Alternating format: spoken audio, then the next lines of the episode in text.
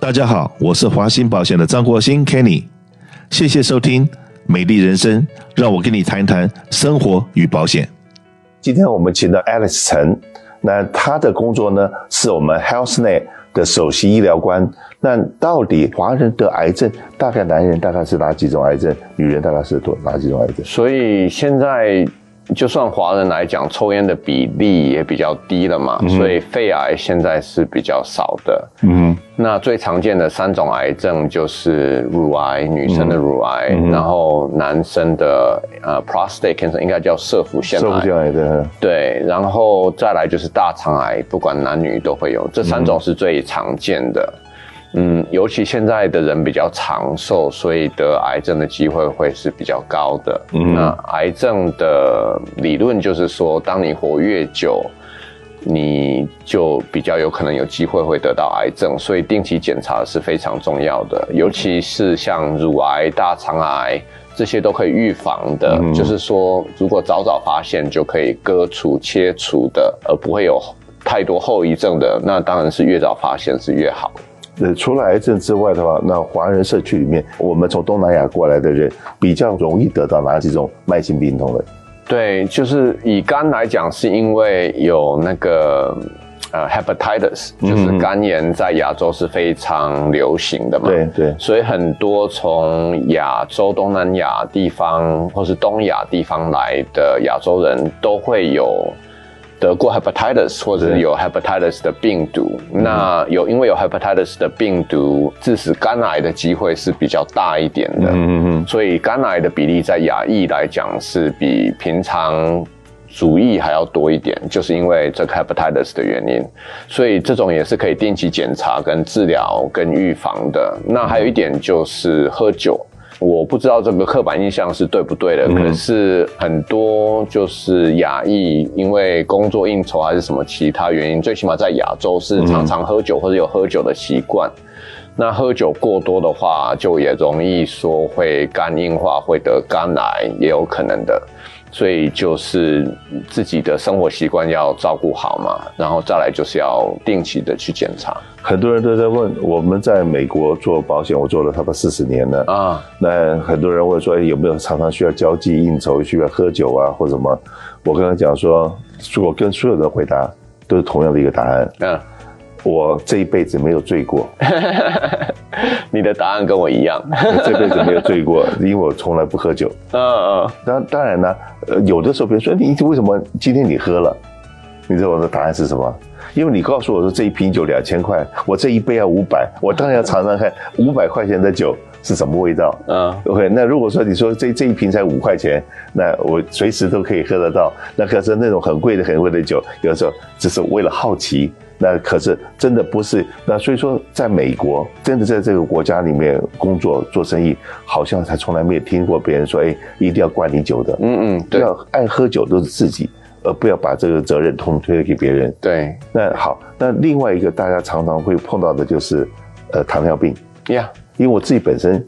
就血糖就是过高的啊啊，OK，那是不是可以在 HealthNet 的话，我们是不是可以常常提供一些怎么样的一个课程，尤其是跟所谓的营养师能够有交流，能够预防？因为真正的呃，我自己认为啦，我不知道对不对，就是血糖过高或者有糖尿病的话，是因为我们没有管好我们自己的嘴，然后没有迈开我们的腿，就是吃多了，运动的少，所以说很多。代谢产生的这个糖尿病的，我不知道这个这个想法是对的错的。有一部分是对的。那糖尿病是有两种，一种是 Type One diabetes，一种是 Type Two。那你所说的是 Type Two，Type Two 就是年纪比较啊年长的时候。嗯如果稍微有一点发胖、发福，或者是吃的有一点太甜，然后运动不够多的话，嗯，就有可能会得到 Type Two 的糖尿病。那这一种是可以尽量去预防跟控制的。嗯，那 Type One 是遗传的，所以那就没有办法避免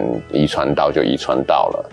那有一些人是说 Type Two 其实它也是有基因的关系在里面的，嗯，因为有一些人。甚至于说你不管怎么吃都不会胖，那就是它就比较不容易得 Type Two，因为它不会胖。对。那有一些人就算不怎么吃也会胖，那就只有靠运动去抵消它的这个热量。嗯。所以就是糖尿病 Type Two 是可以避免或者是控制的，就是在吃药之前可以避免跟控制的。所以这也是说要嗯。嗯，定期去看医生的一个原因，或者是营养师，医生跟营养师是合作的嘛？这个原因，所以也可以让他们可以有好一点的 diet，好一点的习惯，就可以避免跟预防。那最近的话，就是在这个住院的，我们看到很多报告里面，呃，这个当然这个 COVID 的数字下来了。对，最近好像小孩子住院的数字上去了。对，什么一个叫 RSV 的什么病毒还是什么的？对，这个可不可以可以跟大家提一下？对，其实 RSV 嗯很早就有，并不是新的病毒，只是它不是那种 pandemic 的病毒，就是它的传染性不是。像 COVID 这么高这么强，所以它平常都会限制在某一些少数的儿童身上。那以前我在呃儿童医院做教授的时候，冬天的时候看到的很多都是 RSV，就是要住院的儿童都是 RSV。那 RSV 的危险是因为它有可能会让小孩子一下子就病得很重，嗯，呼吸不顺畅，嗯所以。之所以为什么现在 RSV 嗯这么流行，这一年主要的原因就是因为前两年因为 COVID pandemic 的原因。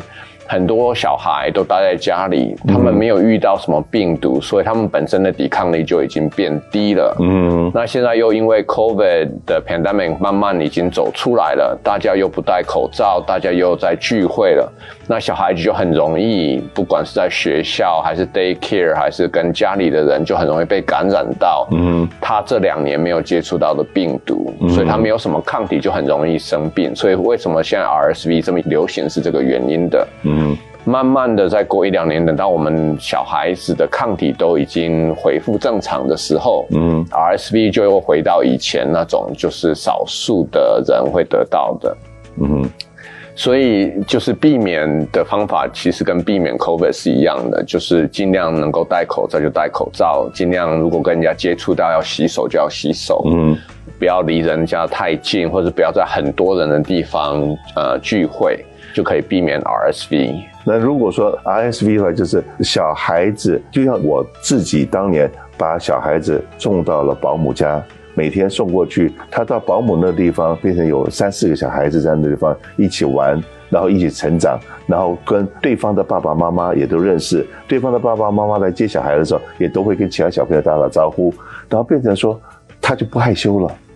他长大的过程有没有很多小孩要去幼稚园要去什么的时候，都很不愿意进去。可是你从小就让他有那样子一个环境，对，很自然而然的，他们的成长环境里面就不怕生。对，对，那那样子的话，相对的，以刚才医生这样讲哈，他的身上的抗体，因为有跟几个小孩子在一起互相在一直在玩在一起的时候，可能身上的抗体也会比较高。对。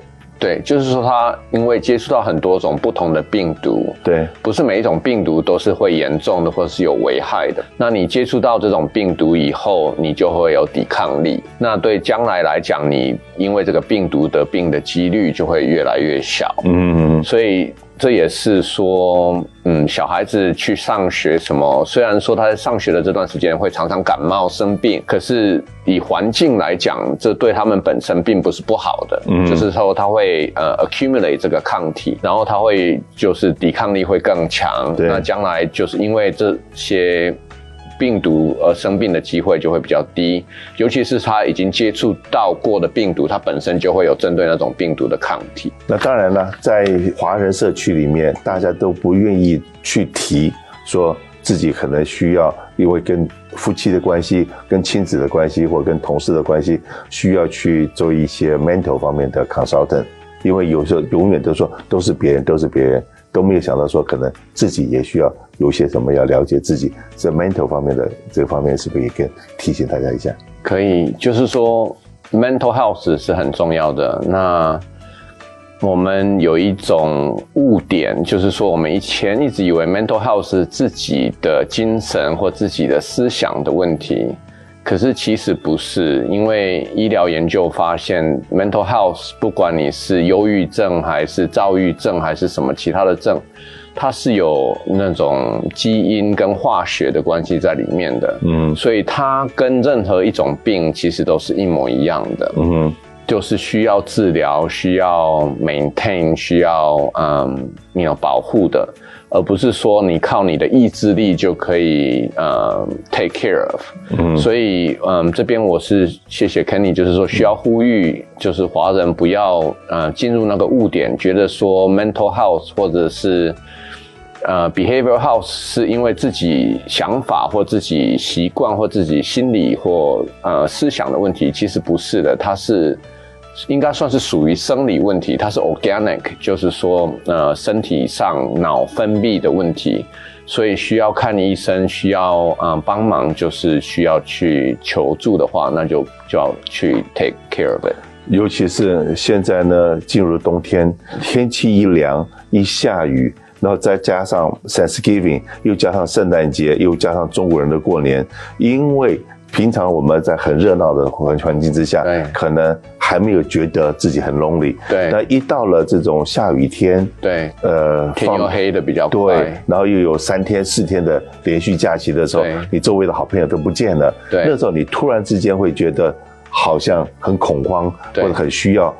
在这种情况之下，真的，如果你还来不知道你要去用对 mental health 的医生的时候。